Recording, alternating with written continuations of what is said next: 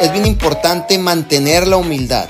Mantener la humildad en tu negocio, mantener la humildad mientras vas avanzando, mantener la humildad en lo que vas desarrollándote, entendiéndote. Yo te voy a dar un ejemplo, hablo por mis propias experiencias que yo vivo, ¿ok?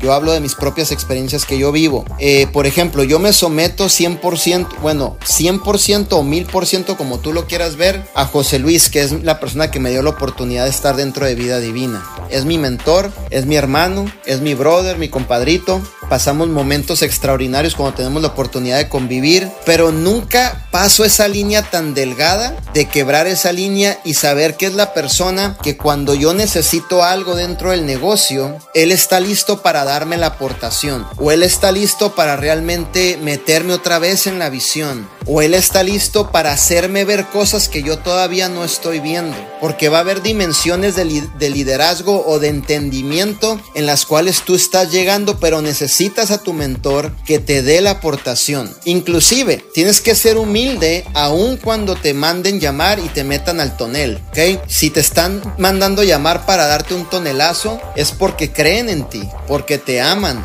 porque ven en ti la capacidad de sacar lo mejor y si sacan lo mejor puedes estar bendiciendo a muchas más familias.